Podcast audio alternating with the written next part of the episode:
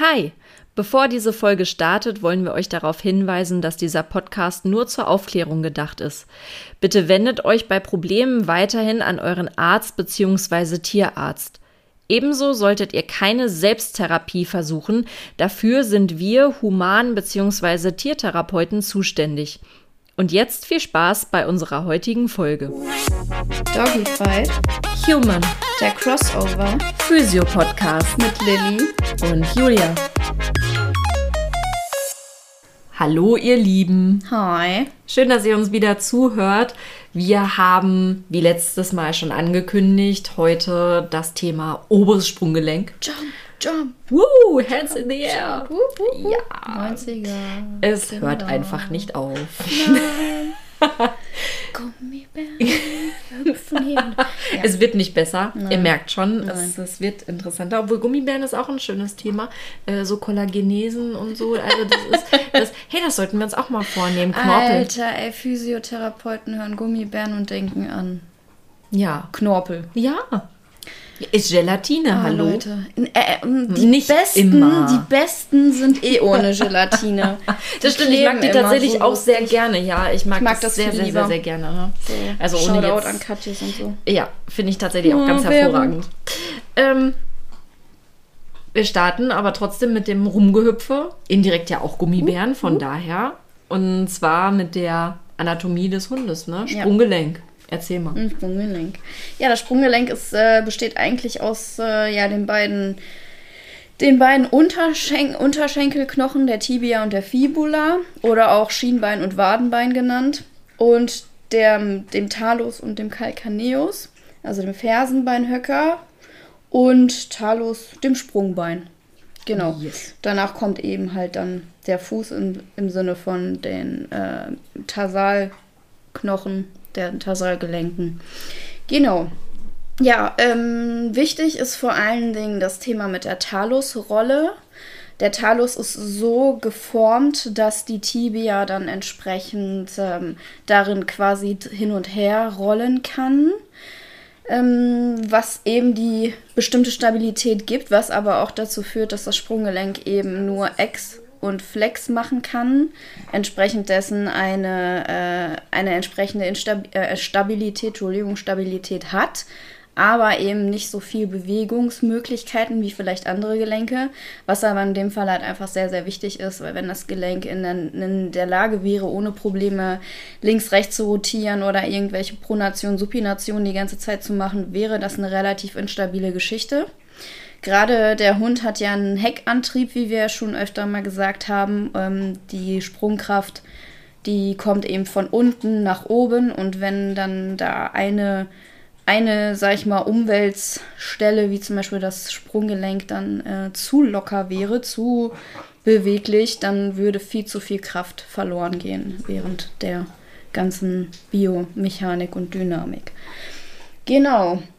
So viel dazu. Wir haben an der Stelle schon mal ähm, selten, kann aber passieren, dass in der Talusrolle eine Luxation passiert. Luxation haben wir schon mal gesagt ist quasi das Ausrenken, das Aus. Äh, aus, aus Die beiden aus. Gelenkspartner Kugeln, äh, entfernen sich Genau. abnormal weit voneinander. Genau, also es kann halt passieren, dass die Tibia aus der, aus, vom Talus sich entfernt in eine falsche Richtung entsprechend luxiert, rausspringt. Und ähm, das ist aber eher halt dann wirklich ein traumatisches Ding, genauso wie beim Menschen auch. Ja, Ähm, definitiv. Ja, muss man auch so ein bisschen drauf achten, wenn der Hund irgendwie ein bisschen, ein bisschen eigenartig läuft, vielleicht nicht richtig belasten kann, vielleicht die Pfote auch ein bisschen eigenartig steht, dass man entsprechend an sowas denkt. Das ist jetzt eher ein Tipp an Mediziner und Therapeuten. Ich meine, die meisten werden es wissen trotzdem. Da sind Luxation und Subluxation durchaus möglich, wenn auch eher selten. Ja. Trotzdem sollte man auf sowas halt achten. Eigentlich ist das soweit das, was zur Anatomie gesagt werden muss, was jetzt wichtig wäre, wirklich wichtig wäre. Ähm, viel tiefer möchte ich da gar nicht eingehen und müssen wir, glaube ich, in diesem Kontext auch überhaupt nicht. Nein. Aber wenn wir schon bei ähm, Problemen sind, wie zum Beispiel Luxation und so, haben wir natürlich auch da ja das Sprunggelenk eigentlich ein sehr stabiles Ding sein muss. Yes. ist natürlich das Hauptproblem, wenn das Sprunggelenk es eben nicht ist. Also Thema Instabilitäten. Und da wollte dann Julia jetzt entsprechend erstmal drauf eingehen, wie es ist bei den Menschen mit dem Thema Instabilität beim Sprunggelenk. Genau. Von der Anatomie her ist es beim Menschen tatsächlich nicht wesentlich unterschiedlich.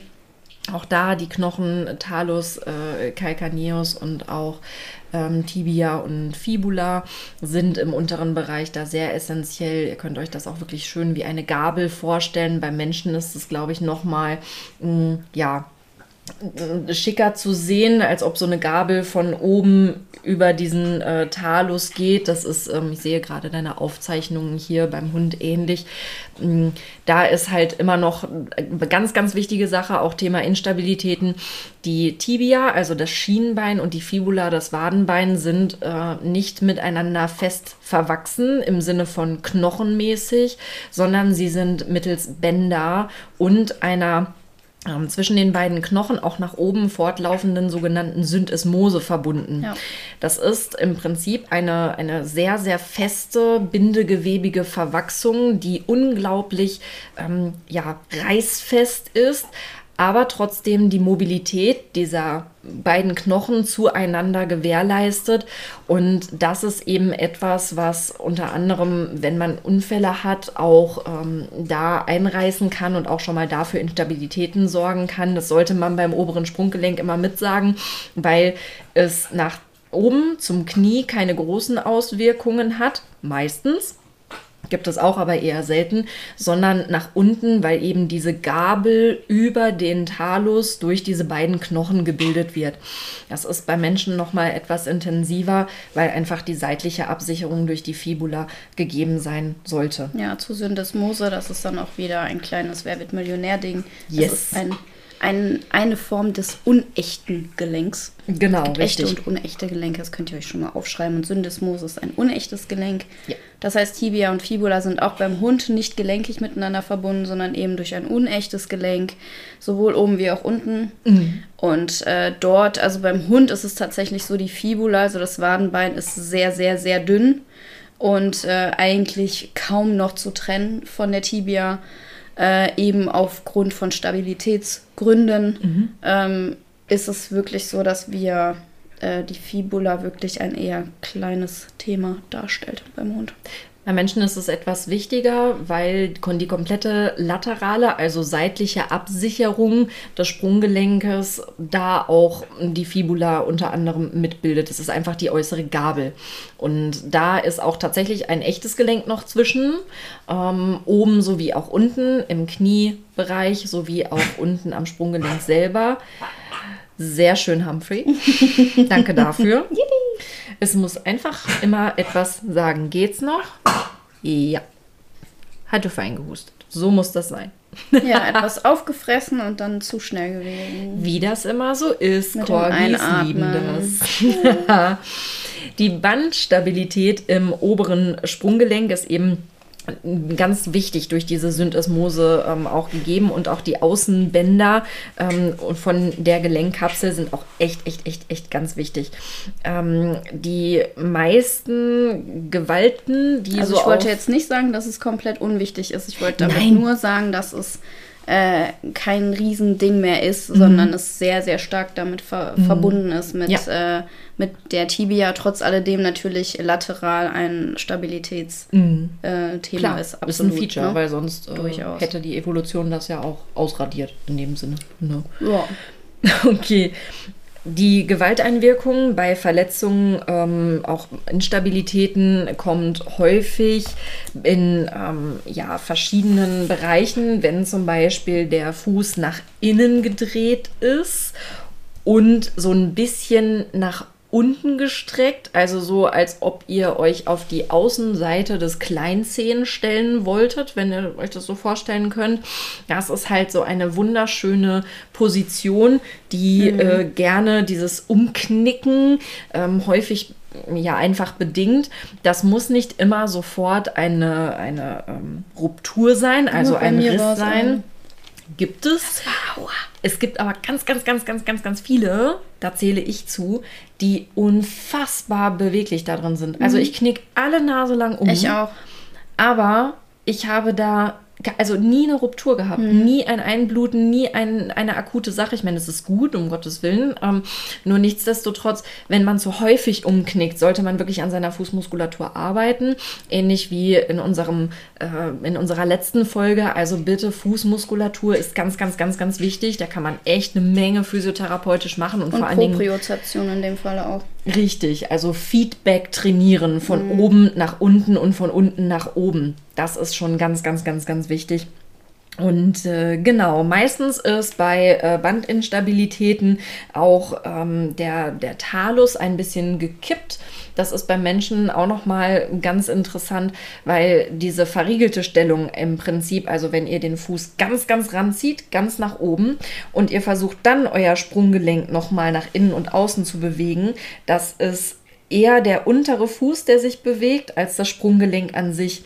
Das nennt man verriegelte Stellung, auch in der, im Fachjargon der manuellen Therapie, weil ihr dann den Talus so weit hoch bewegt, dass diese Gabel diese maximale Spannung und Sicherheit bietet. Und das ist aber auch wieder eine schöne diagnostische Sache, wenn da immer noch massig Spiel ist. So gefühlt fünf Zentimeter, so, oh, ich kann da noch voll bewegen, dann ist es schon eine Kaputt.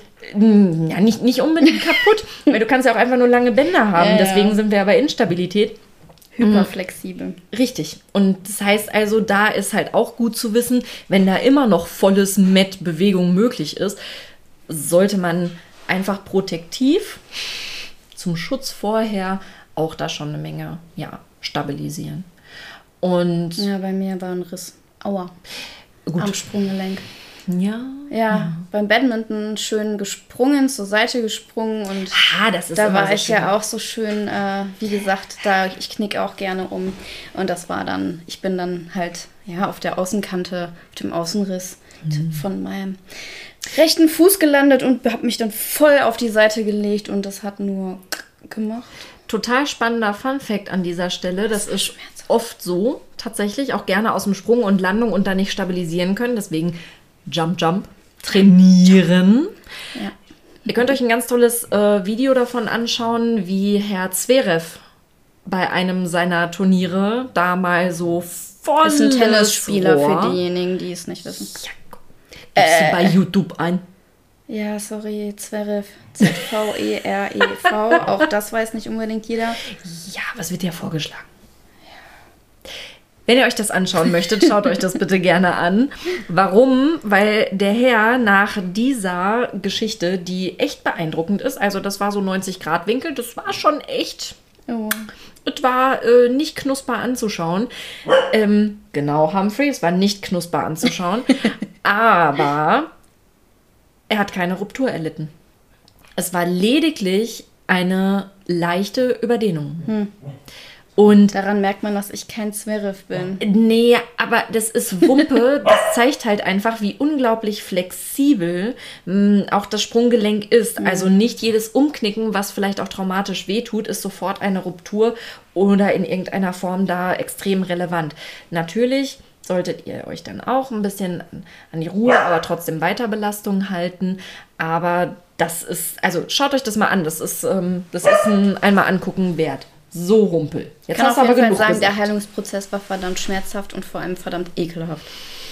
Nach Eine einer Ruptur dauert das ja. auch ein bisschen länger. Weil Drei Monate musste ich diese Schiene tragen, Tag Ja. und Nacht. Ja. Und wenn ich es nicht gemacht habe, zum Beispiel unter der Dusche, fühlte sich mein Fuß an, als würde er nicht dazugehören. Es war ekelhaft. Ah, die drei Monate sind auch schon lange, ne?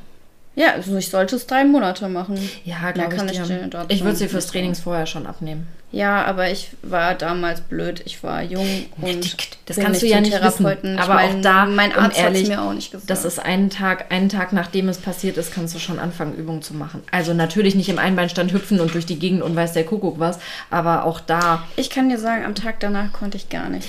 ja, Weil ich am Anfang gedacht habe, passt. Ich hätte auch weiter spielen wollen. Mhm. Und abends ist mein Fuß so dermaßen angeschwollen, der Knöchel, der war nicht mehr Glaub vorhanden. Das Ding dir. war komplett rot und es hat quasi gebrannt da drin. Ich konnte nicht aufsetzen, kein bisschen, selbst wenn die Zehen nur am Boden waren, tat es Schweineweh. Glaube ich dir. Am Tag danach bin ich in meinem, Mhm. mit meinem, mit meinem, mit meinem Bürostuhl durch die Gegend gefahren, weil ich nicht auftreten konnte. Also am nächsten Tag hätte ich das so vergessen können. Also das ist tatsächlich natürlich immer symptomorientiert, ne? aber definitiv Zehen bewegen, leichte Druckübungen, das ist ähm, sehr, sehr, sehr, sehr schnell möglich und vor allen Dingen bei Sportlern ist es so, dass du da wirklich ganz, ganz, ganz, ganz schnell wieder startest. Wie gesagt, um Gottes Willen nie sofort Einbeinstand und hüpfen und hast du nicht gesehen, aber Immer so zum ähnlich, Therapeuten ne? gehen. Richtig, ganz wichtig. Auf jeden Fall ist das immer möglich. Schaut mal rein. Ja. Und jetzt du. Aua. Äh, ja. Ich habe gerade Flashbacks. Es ist auch nicht angenehm. Also mein Nein, Partner hat das auch mal und immer wenn er sowas sieht, wenn da jemand nur ansatzweise wegknickt, dann kommt immer schon so. Ja, also man, man fühlt definitiv mit. Ja, ich hatte das Glück noch nicht. Wie gesagt, ich bin Das von der extrem mobilen Sorte. Das ist bei, ich glaube, bei mir reißt das nie. Aber seitdem bin ich tatsächlich fast nur am Umknicken. Also das Band ist halt nun mal Müssen wir vielleicht so ein paar Übungen mal? Ja, ich, ich fürchte, oh Gott. Auf mich so anzugucken. Ey, das ja furchtbar. Ich habe nichts gesagt. Doch, Ey, du ich hast gerade fünf Minuten darüber geredet. Natürlich Ja, hast du was gesagt. Also, so. dann versorge ich dich Boah, mal schön mit war Übungen im. Mal äh, weinerlich, ey. Unfassbar. Das war für mich ein sehr traumatisierendes Erlebnis. Das glaube ich dir, aber wenn das schon, wie lange ist das her? Damals war ich 18. Oh Gott, das ist schon sehr lange her. Hallo. Ja, dann solltest du auf jeden Fall. Oh Gott, als wäre ich, was weiß ich wie alt. Leute, mal, Leute, ich bin 31, ja. Hm. Und wenn wir das hier jetzt auf, also wenn das jetzt hier ausgestrahlt wird, ist Madame auch schon 31. Nee. Doch, wenn diese Folge ich bin, hier ich, ich werd nur ausgestrahlt 29 wird. plus. Ja, das stimmt. Also ich auch. Hast dich schon verraten. Alter, ist das schon, ist das schon alt, ey. Ich Naja, aber wenn du mal siehst, wenn du die Zeit rechnest, hast du dafür aber schon echt lange und immer noch vor allen Dingen, dann ist das schon doof, ne? Ja, ich kann auch nicht komplett meinen Fuß aufsetzen bei Steigung. Ja, aber ich sag ja, mein, mein Arzt hat mir gesagt, äh, schon und Schiene. Er hat nie was von Therapeut gesagt. Ja, damals kannte ich dich ja noch nicht. Obwohl dafür war es vielleicht auch besser so. Ich glaube, damals hättest du mich auch noch nicht gemacht. Ich, mochte, ich mag dich auch jetzt nicht. Okay. Oh, danke. Gott, ist das eine Folge heute. Okay. Okay. Was äh, gibt es denn an Stabilitäten beim Hund so? Gar keine Stabilitäten. Nein, also wie gesagt, das Alles kaputt. Alles kaputt. Alles kaputt. Alles, alles komplett. Alles Bei mir immer. sowieso. Nein, also beim Sprunggelenk habe ich ja gerade eingangs schon gesagt, das ist natürlich wichtig. Mit der Stabilität ist es entsprechend natürlich auch gebaut. Rein vom Sprunggelenk her, wenn ihr euch das vorstellen wollt, es ist gewinkelt, natürlich, das Sprunggelenk, ne? Also, ähm, was heißt natürlich? Bei, ähm, beim Hund ist es ja eben Zehengänger. Entsprechend dessen geht das in eine Winkelung über, dann, ne, zum Knie hin. Ähm, von, ihr könnt euch das im Grunde so vorstellen, es sollte ungefähr ein Drittel der Höhe des Widerrists darstellen, wenn der Hund steht. Okay. Und ihr habt hinten quasi, äh, teilt ihr das durch drei, müsste ein Drittel davon das Sprunggelenk sein. Also ein Auf der Drittel. Höhe von einem Drittel. Genau, also ein Drittel Oberschenkel, ne, mit zum Knie hin die Winkelung, Ja, dann ich ein Corgi, Drittel. bin ich raus. Das ist wahr. Das ist die Hälfte. Ja, vielleicht, ja. schon. Ja, okay. Bei meinem Mhm. Bulli eher. Äh, wie auch immer. Jedenfalls dann ein Drittel ungefähr Sprunggelenk und dann ein Drittel eben dann halt die, ähm, der Mittelfuß plus 10. Wie auch immer. Genau. Also idealerweise ist es moderat nur gewinkelt, nicht zu viel und auch nicht zu wenig. Ne? Man braucht eine Winkelung, um eben eine entsprechende Sprungkraft zu erzeugen, wie eine Feder, logischerweise. Je weniger gewinkelt, desto, desto blöder ist das. Je mehr gewinkelt, desto weniger Federung ist möglich. Also je mehr Winkelung, desto mehr Kraft braucht es. Und je weniger Winkelung, desto, also je mehr Winkelung sowieso schon da ist, desto weniger kann es sich weiter winkeln und entsprechend dessen wird die Sprungkraft auch äh, weniger. Ist auch da, wie bei uns, diese verriegelte Stellung im Prinzip. Irgendwann kommst du halt nicht mehr weiter. Genau. Jo. Und es kommt im Grunde genommen darauf an, wie auch die Kniewinkelung ist. Die geht äh, häufig so relativ einher mit, dem, mit der Sprunggelenkswinkelung. Kann man sich ja an sich von der Logik her auch vorstellen.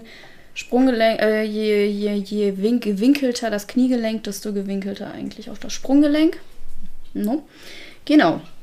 Beim instabilen Sprunggelenk, das ist ein recht, recht großes Thema beim Hund, ähm, ist es so, dass wir dann eine weiche und instabile Art haben, logischerweise, was eben dafür äh, sorgt, dass die Knie und auch die Hüfte ziemlich überbelastet werden. Und ähm, es fällt auch häufig tatsächlich bereits schon mit acht Wochen auf, mhm. beim Welpen schon tatsächlich, dass das, dass das äh, Sprunggelenk ähm, nicht so stabil ist, wie es soll. Es ähm, gibt verschiedene Stadien, verschiedene Schweregrade bei der Instabilität ähm, und wenn es nach vorne kippbar ist. Ähm, grundsätzlich erstmal symptomatisch gesehen, wir haben eine leicht aufgewölbte Oberlinie. Das heißt, der Rücken ist ein Ticken kyphotisch, mhm.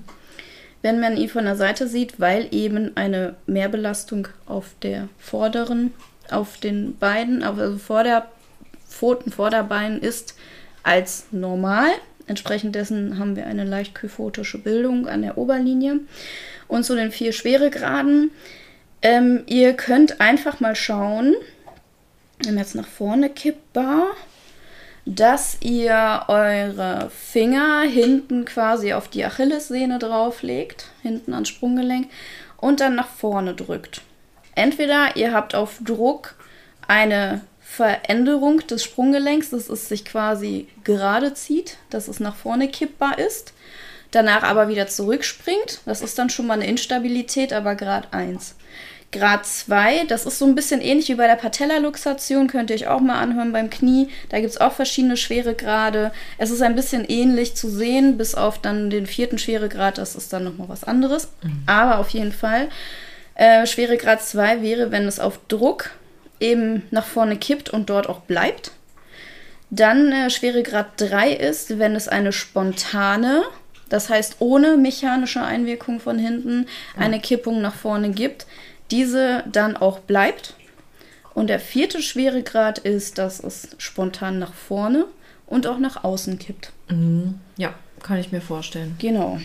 Ähm, grundsätzlich, wenn ihr das einseitig habt, was natürlich auch häufiger mal der Fall ist, habt ihr das Problem, dass der Hund schlecht geradeaus schwimmen kann. Logischerweise. Ihr habt die Stabilität an einer Seite nicht. Das heißt, der Hund, der paddelt eher so ein bisschen im Kreis. Das könnte ich bei meinem gar nicht einordnen jetzt. Ich habe den einmal schwimmen sehen in seinem Leben. Naja, okay. Ja, meine, meine gehen auch nicht so gerne. und äh, beim Springen sieht man das auch, dass sie häufig eher mit dem gesunden Bein abspringen und nicht mit beiden gleichzeitig. Hm. Dann kann man das ebenfalls erkennen, dass man einen kleinen optischen Klumpfuß hat. Mhm. Das hast du beim Hint, das haben wir eigentlich bei dem Fuß ja, äh, bei dem Menschen so ein bisschen gehabt, das Thema Klumpfuß, dass es so ein mhm. bisschen klumpig aussieht. Das haben wir entsprechend beim Hund bei einer Instabilität im Sprunggelenk haben wir das auch, dass es sich so ein bisschen, dass der Hund eben versucht dann auf der Zehenebene eine größere Stabilität zu geben und sich förmlich reinkrallt in alles und entsprechend sich eher alles verklumpt und ver, mhm. ver, verspannt förmlich. Ne? Dann, ähm, wenn wir eine Fassbeinigkeit hatten, das Thema hatten wir ja auch schon, also sprich eine O-Beinigkeit, Mhm. Dann haben wir gleichzeitig auch nach außen kippbare Gelenke relativ einfach. Mhm. Kann man sich ja auch von der Logik her vorstellen, jo. das Ganze, das jo. geht ja ein bisschen hinterher.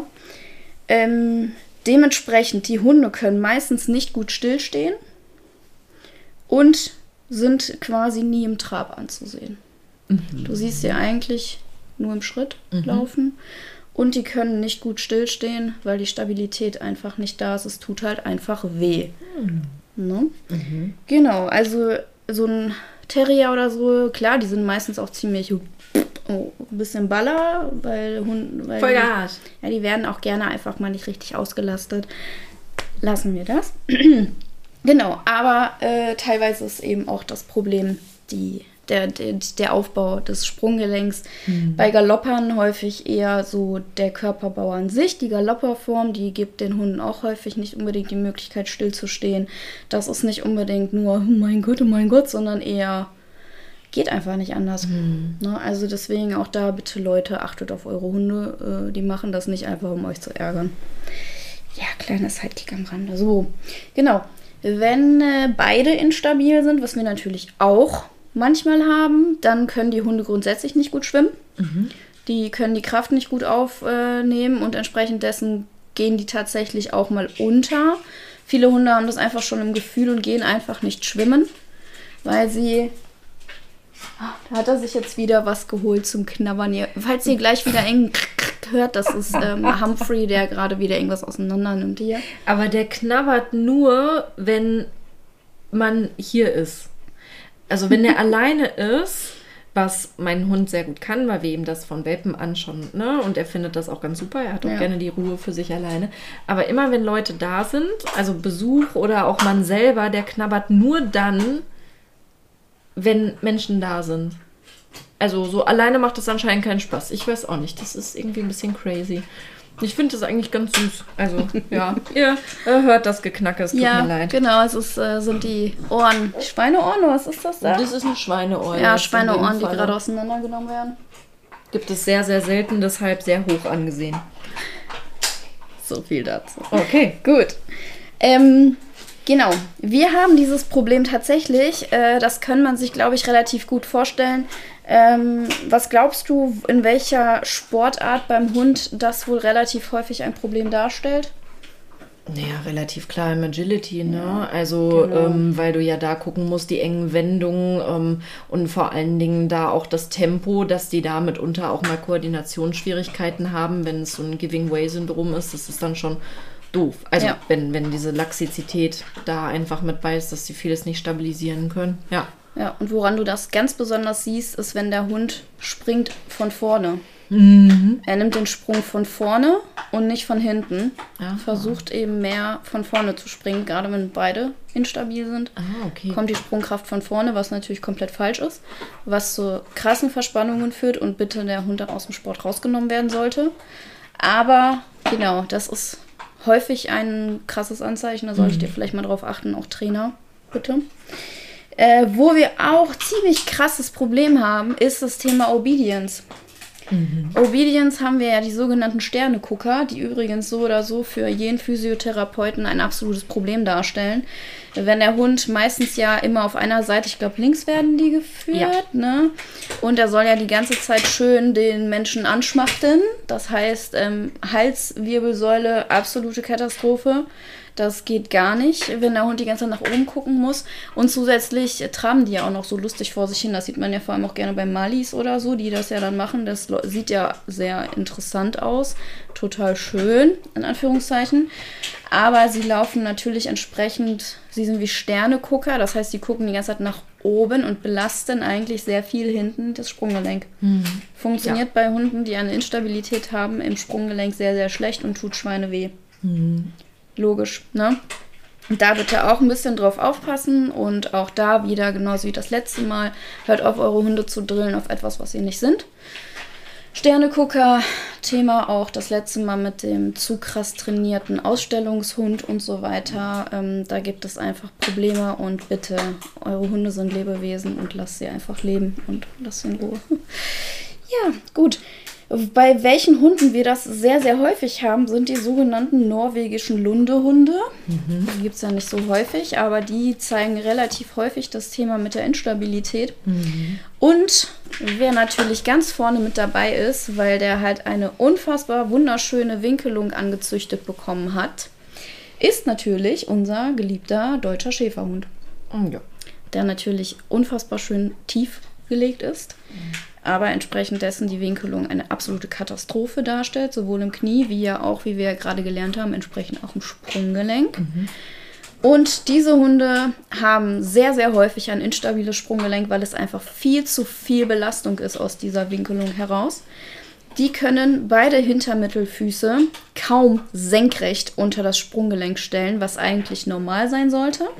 Es muss eigentlich ungefähr eine Linie bilden und keine große Winkelung darstellen. Aus dem Sprunggelenk heraus sollte eigentlich kaum es in eine Winkelung übergehen dann zu den Zehen, sondern relativ gerade sein. Das ist bei den Schäferhunden quasi gar nicht möglich. Und wenn ihr euch das mal so vorstellt, ich habe, glaube ich, auch noch nie einen Hund, also einen deutschen Schäferhund, der so gezüchtet ist. Es gibt ja Gott sei Dank mittlerweile viele, die endlich ja. auch eine vernünftige Form. Übrigens bei allen Rassen. Ja.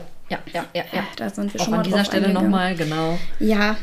also bitte verallgemeinert sämtliche Aussagen hier nie aber seid, genau. seid und bleibt kritisch. Genau, bitte immer hinterfragen, aber bei dieser Form, äh, bei dieser Züchtung, da ist nichts schön und nichts toll dran. Und wenn man das sieht, sieht sollte eigentlich jedem schon klar sein, das bringt Probleme mit sich. Ja. Und zum Beispiel in dem Falle auch im Sprunggelenk, ihr habt die Hüfte, ihr habt das Knie kaputt, ihr habt den Rücken kaputt, häufig eine Cauda equina mit drinne.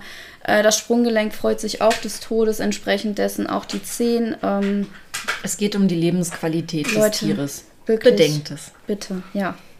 Genau, so.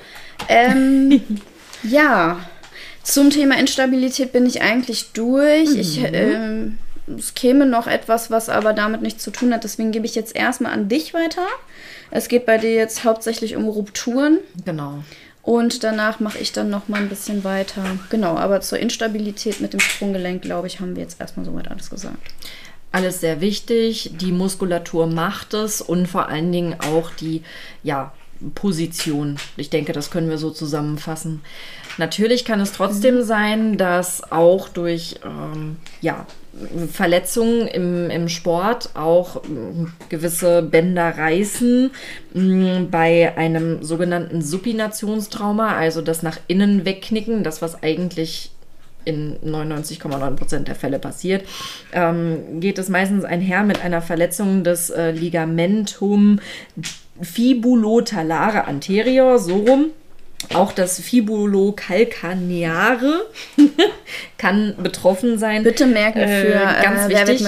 Es wird wieder, es wird wieder abgefragt. Du, du, du, es geht halt darum, dass häufig eine große Weichteilproblematik, und das ist das, was du im Prinzip auch schon geschildert hast von dir, ähm, damit einhergeht. Es ist ja nicht nur das Band an sich, das bekriegt sich eigentlich relativ zügig wieder, sondern ihr überdehnt ähm, auch die Muskulatur. Es äh, ist so, dass auch das Bindegewebe, ähm, das Unterhautgewebe da immer so ein, na, es ist halt, es ist halt ein Riss. Es ist einfach wirklich eine sehr überdramatische ähm, Einwirkung darauf.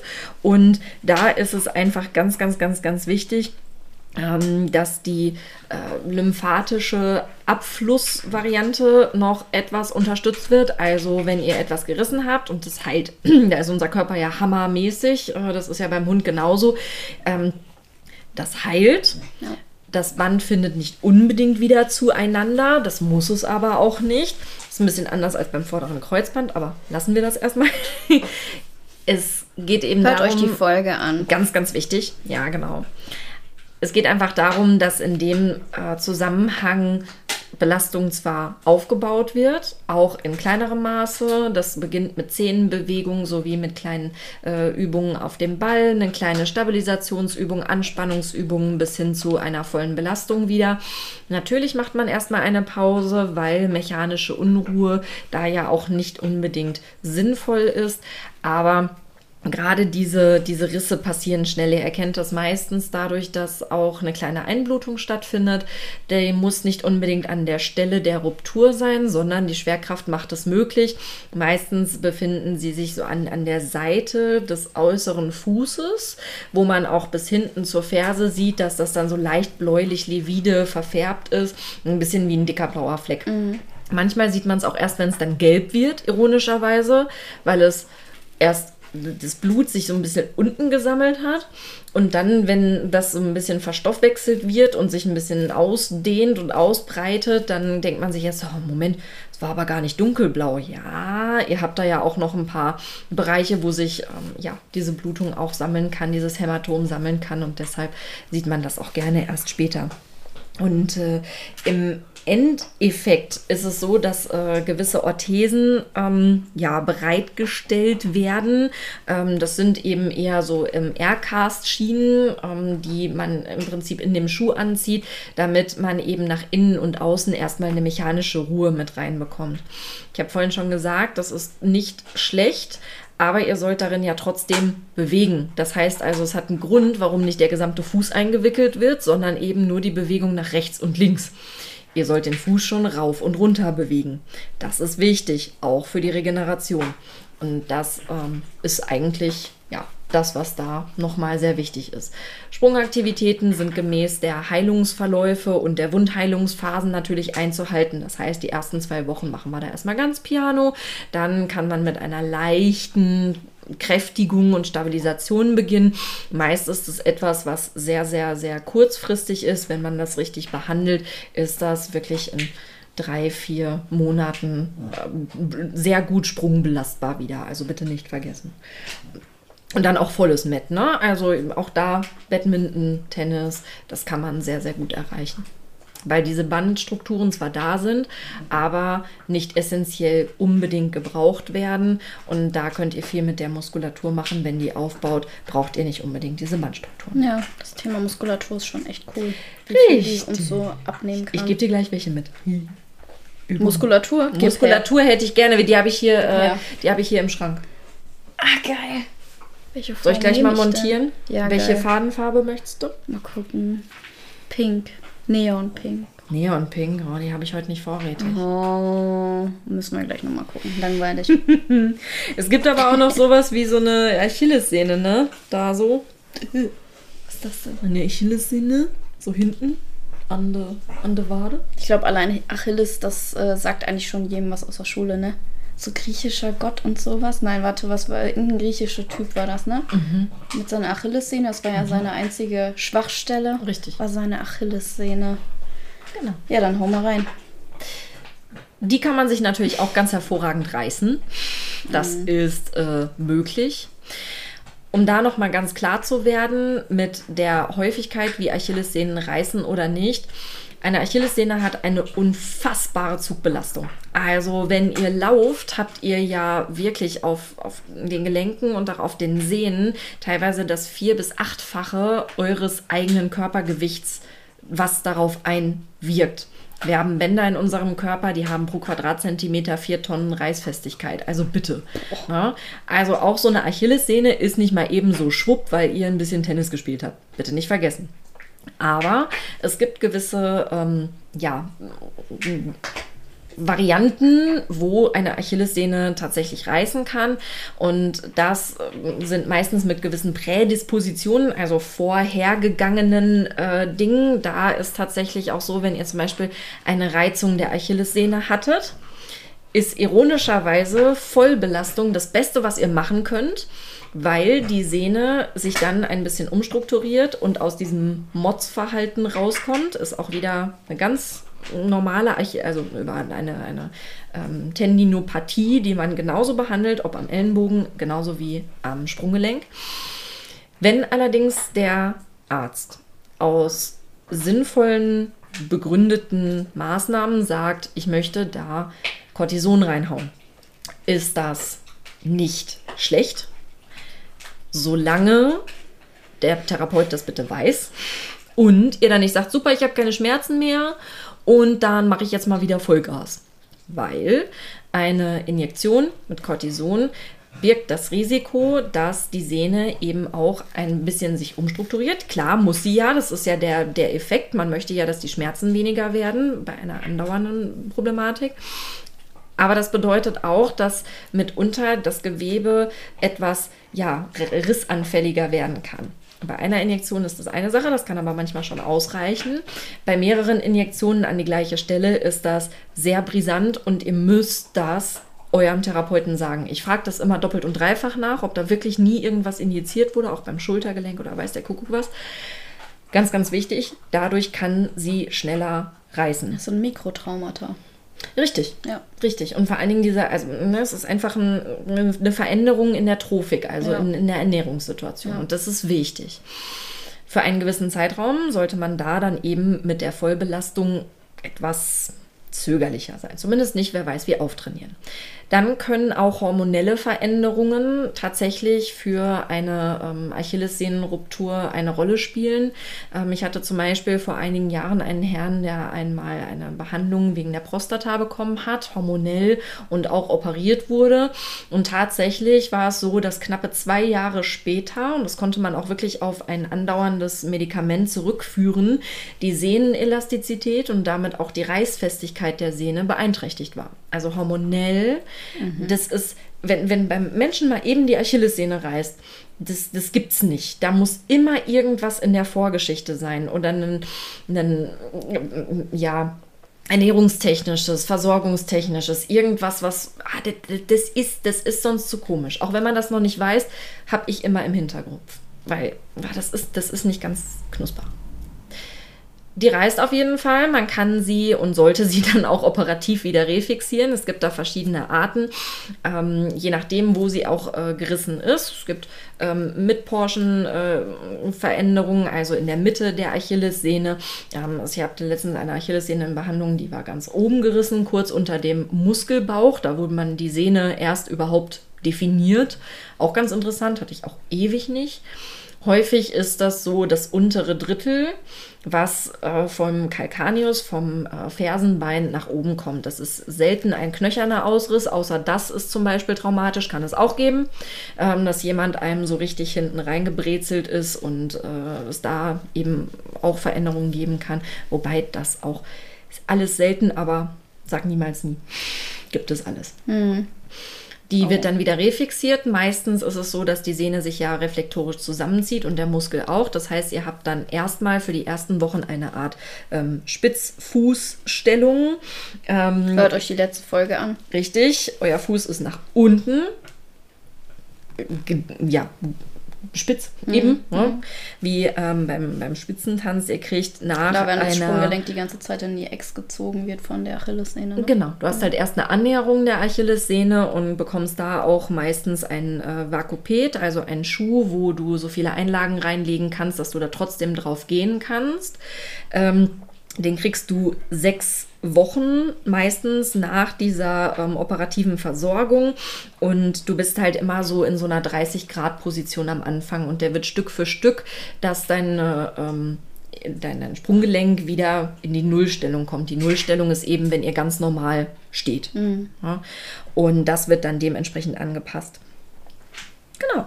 Da gibt es dann Behandlungsschemata, da sind wir ähm, leitliniengerecht, zumindest bei uns in der Praxis und natürlich auch dem Operateur. Wenn es da Besonderheiten gab, wissen wir das natürlich auch und schauen dann, dass die Kontinuität der Dehnung und auch das, wie es im Heilungsverlauf ist, dann Woche für Woche nochmal verändert wird und das wird auch sehr angepasst.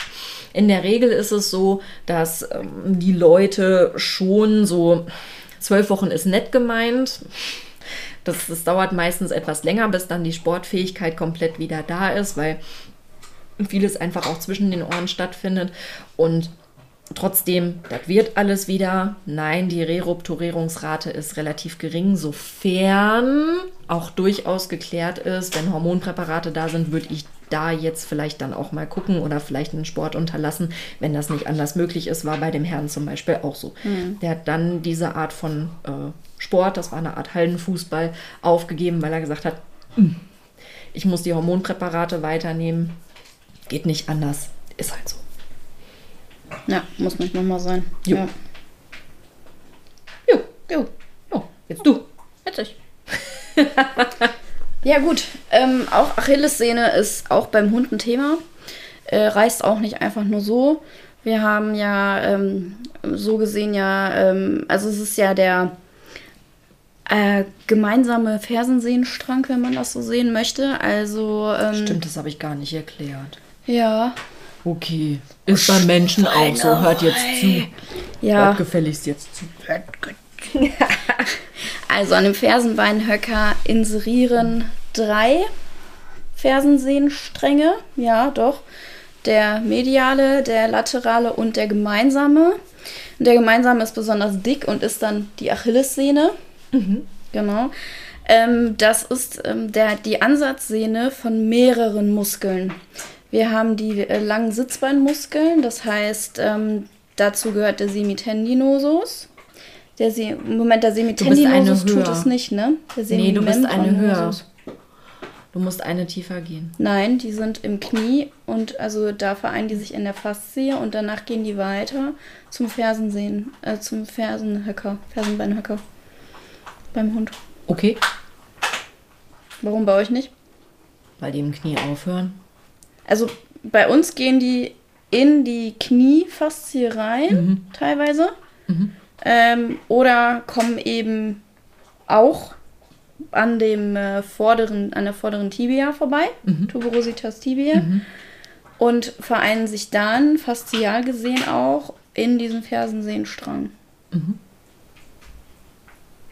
Macht das Sinn? Das macht sehr viel Sinn. Für mich ist das, also bei Menschen überlappen die sich im Prinzip. Also wenn wir über die Achillessehne reden, werden die gebildet über den Gastrocnemius medialis und lateralis und Richtig. der Soleus ist drunter. Das ist für mich die drei Anteile der Achillessehne.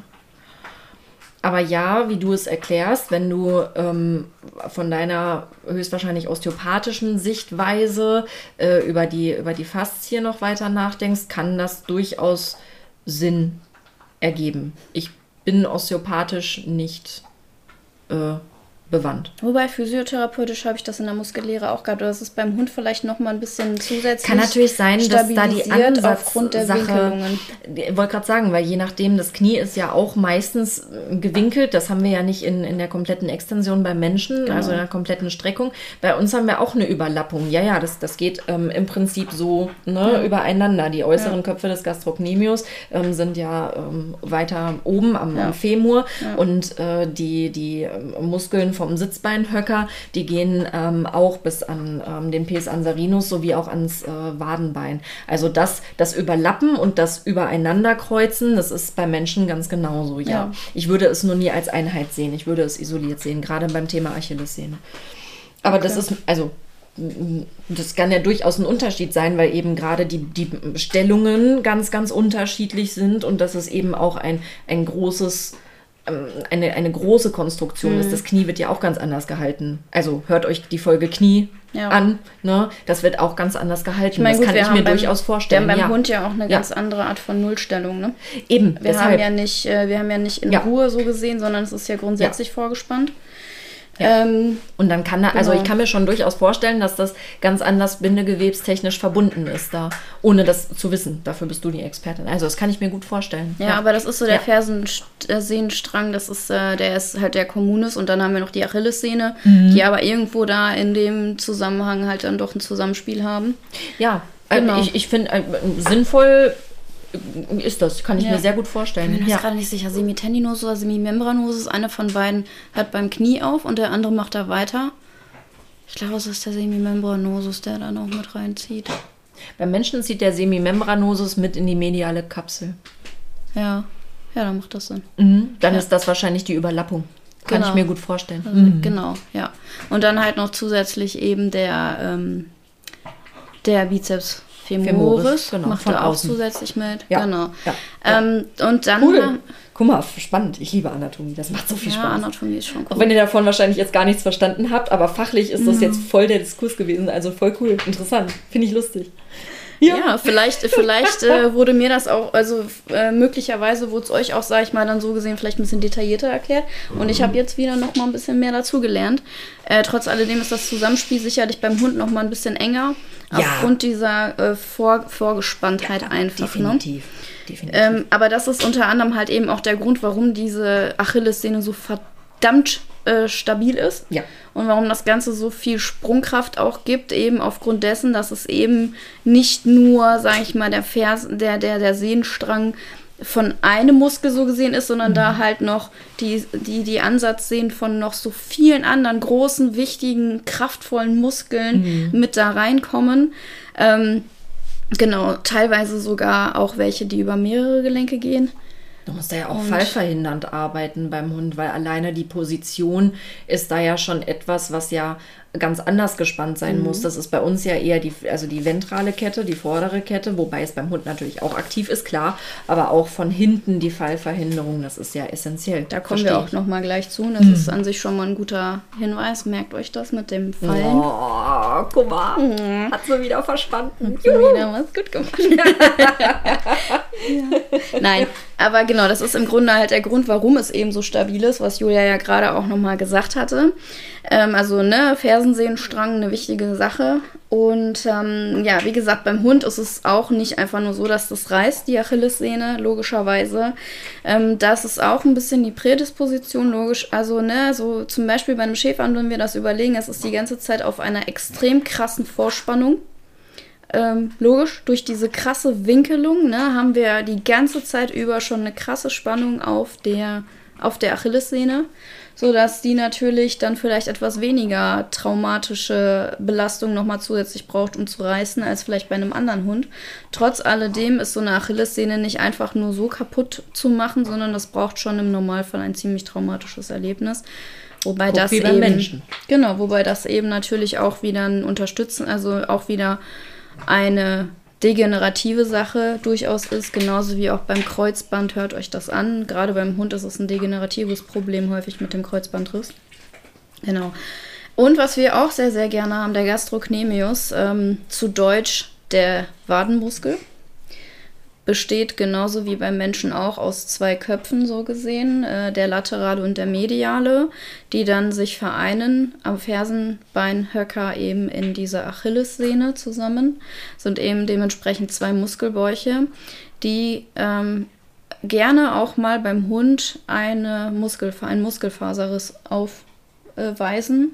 Mhm. Das äh, muss ein Physiotherapeut immer genauestens checken. Das ist wichtig, gerade wenn da irgendwelche Instabilitäten zu sehen sind. Das ist nicht unbedingt das Sprunggelenk, das ist nicht unbedingt die Achillessehne, das ist auch gerne der Gastrocnemius, der da einfach einen Riss hat und das tut ziemlich weh und vor allem kann der Hund nicht richtig laufen. Nur die Hunde sagen es uns halt nicht. Das ist das Spannende an meinem Job.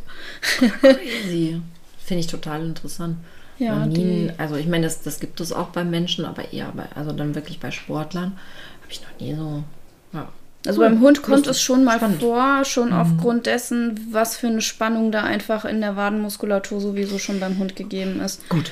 Du hast eine andere Belastung und wenn du dann mal scheiße aufkommst, hast du dann vielleicht auch mal ein bisschen schneller ein Muskelfaserriss als jo. ein Mensch. Jo. Und wo wir jetzt beim Thema Springen und Landungen waren, wie du gerade so schön, jump, jump, jump. Leute, ich habe da jetzt noch ein paar Dinge zu sagen, die ihr bitte euch hinter die Ohren schreibt. Ja, ich glaube, also, ich muss weg. nein, musst du nicht. Musst du nicht. Äh, das mache ich jetzt tatsächlich in den letzten Folgen häufiger mal, dass ich da mal so ein bisschen drauf eindresche, ähm, was teilweise mit Hunden eben gemacht wird im Sport.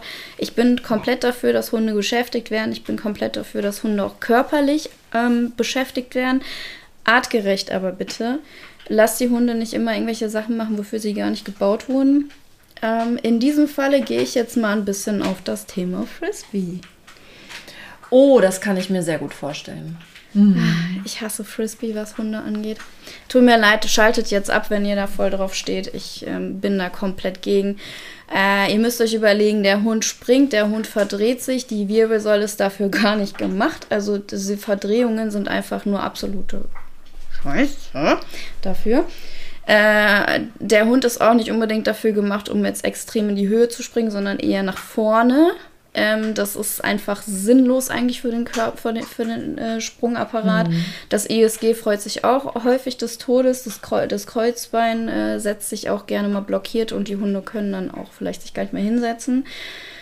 Ähm, aber um jetzt wieder auf dieses Thema zurückzukommen, was richtig, richtig, richtig kacke ist für den Hund. Sprunggelenke, Knie, Hüfte findet das auch überhaupt nicht witzig, aber wenn wir jetzt gerade beim Sprunggelenk sind, sind die Landungen auf der Hinterhand. Mhm. Dafür ist die Hinterhand nicht gemacht.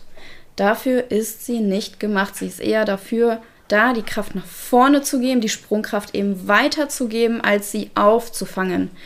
Dafür ist die Vorder-, vordere Front zuständig. Wir haben da eine extrem starke Bemuskelung durch Brustmuskulatur, durch viele, viele verschiedene Schichten an, an, an, an Armmuskulatur, nenne ich es jetzt mal, Nackenmuskulatur. Das ist alles da, um das Ganze aufzufangen. Mhm. Ja. Ähm, auch zum Beispiel die Bauchmuskulatur, die dann auch eher zum nach hinten hin eher mit dem Tendo prepubicus und mit den Faszien eher zusammenarbeitet, das Ganze eher flexibel ist und nicht so sehr stark. Mhm. Eben, das ist alles der Grund dafür. Hunde landen vorne. Wenn ihr Frisbee spielt, habt ihr den Hund immer in der Landung hinten.